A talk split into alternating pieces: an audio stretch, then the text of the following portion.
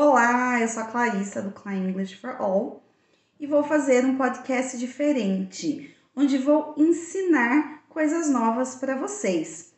Hoje resolvi começar com um texto sobre Beirute, o acontecimento, o triste acontecimento que houve lá, a explosão que o mundo todo sabe, e vou compartilhar com vocês a leitura de, um, de uma notícia. E durante a leitura, Vamos trabalhar pronúncia, porque vou estar lendo. A cada parágrafo vou parar e explicar, vou traduzir rapidamente e também vou dar o significado de palavras diferentes, como também alguns pontos gramaticais. Então vamos lá. Beirut is the capital city of Lebanon. On Tuesday, a big explosion happens in Beirut. The explosion happens in the port At first, nobody knows what makes the explosion. Some media say that a fireworks warehouse explodes. Então, duas palavras aqui que podem ser diferentes para vocês. Uma é fireworks, que são fogos de artifício, e warehouse, que é depósito. Então, um depósito de fogos de artifício. Beirute é a capital do Líbano na terça-feira, uma grande explosão aconteceu em Beirute e a explosão aconteceu no porto. Primeiro, ninguém sabia o motivo da explosão, primeiramente. Mas algumas mídias afirmam que a explosão ocorreu num depósito de fogos de artifício. E lembrem-se, por exemplo, aqui, ó, que big, né, que é grande, a pronúncia por causa do i, ele é um som de e. Então, big, not big. Eu não posso dizer big. Então, big. E uma outra dica bacana é que o the, o artigo the, quando ele vem acompanhado de uma palavra que começa com vogal, eu não digo the, eu uso the. The explosion. Segundo parágrafo. However, later officials have more information. Officials say that a warehouse of chemicals explodes. It seems that the warehouse is not safe. People in the warehouse do not keep the chemicals well.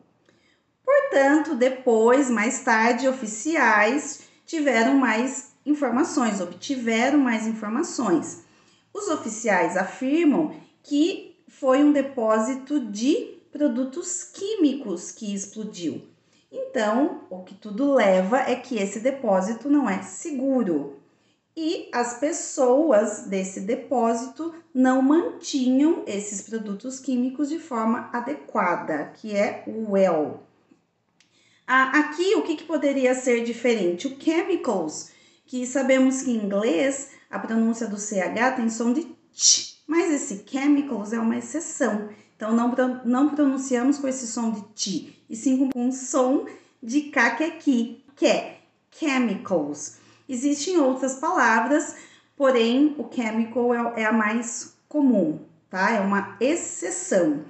A safe, então, que seguro, aqui no caso eles dizem que o, esse depósito não é seguro. Uh, e o warehouse, como já expliquei, também depósito. Terceiro parágrafo, vamos lá. The explosion kills more than 100 people. Hundreds of people ended up in hospital.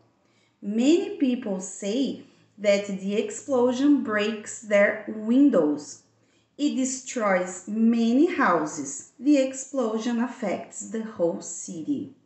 Então, a explosão matou mais de 100 pessoas, centenas estão no, no hospital Muitas pessoas dizem que essa explosão quebrou janelas, que também destruiu muitas casas e que a explosão afetou a cidade inteira.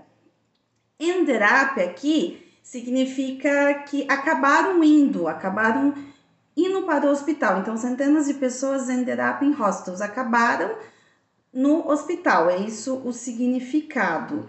Break, quebrar destroy, destruir e affect, afetar. Eu acho que as palavras mais difíceis são essas. Ah, esse, essa e lembrando que sempre que temos uma vogal antes de um artigo, the, a gente tem que pronunciar the. Então, the explosion affects the whole city.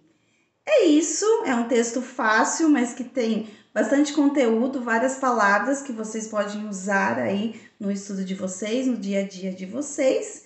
E esse é mais um podcast para que vocês possam aprender com a Cla English. Não deixem de assinar e até uma próxima!